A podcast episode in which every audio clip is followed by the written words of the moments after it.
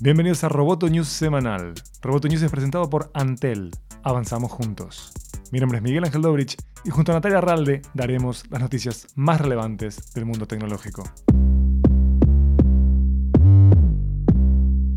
El Departamento de Justicia de Estados Unidos presentó cargos contra la empresa china Huawei, dos compañías subsidiarias y su directora financiera Meng Wanzhou. Entre los cargos se encuentran acusaciones de espionaje comercial, fraude bancario y electrónico y robo de tecnología de la compañía T-Mobile. Meng Wanzhou fue arrestada en Canadá en diciembre a pedido de Estados Unidos. La denuncia alega que la compañía china engañó a Estados Unidos y a un banco global sobre su relación con las subsidiarias para realizar negocios con Irán. Otra acusación señala que la compañía robó la tecnología de T-Mobile utilizada para probar la durabilidad de los teléfonos inteligentes. Tanto Wancho como Huawei negaron las acusaciones que tensaron aún más las relaciones entre China y Estados Unidos.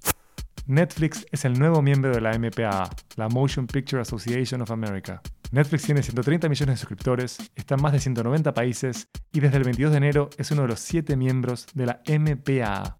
Estamos ante un hecho importante, ya que el gigante del video on demand está en la mesa con Disney, Paramount, Sony, Fox, Universal y Warner Bros. La Motion Picture Association of America es un grupo lobista fundado en 1922. Por casi 10 décadas, la MPAA ha estado en permanente contacto con Washington, D.C. y se ha conjugado como ente calificador de las producciones audiovisuales distribuidas en los Estados Unidos. La MPAA tiene un presupuesto anual de 100 millones de dólares y hasta ahora ha sido financiada por Walt Disney Studios, 20th Century Fox, Warner Bros. de ATT, Universal Studios de Comcast NBCU, Paramount Pictures de Viacom y Sony Pictures de Sony Corporation. La inminente compra de 20th Century Fox por parte de Disney iba a repercutir en la provisión de dinero para la MPAA, y Disney se ha comprometido a pagar por única vez la cuota anual de Fox, que ronda los 12-14 millones de dólares.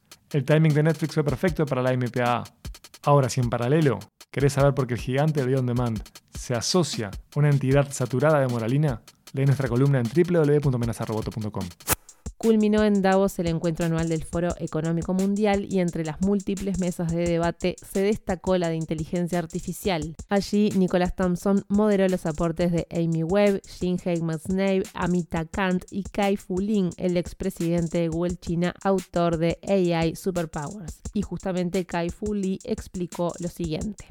La inteligencia artificial se volvió poderosa en China no por la forma de gobierno del país, sino por la gran cantidad de datos que se um, tienen, el ecosistema altamente competitivo en donde el ganador puede quedarse con todo y porque hay mucho capital inversor. Roboto News es parte de Dopcast. Sigue Amenaza Roboto en arroba amenaza roboto y en facebook.com barra amenaza roboto. Roboto News semanal fue presentado por Antel. Hasta la próxima. Roboto News, periodismo, tech.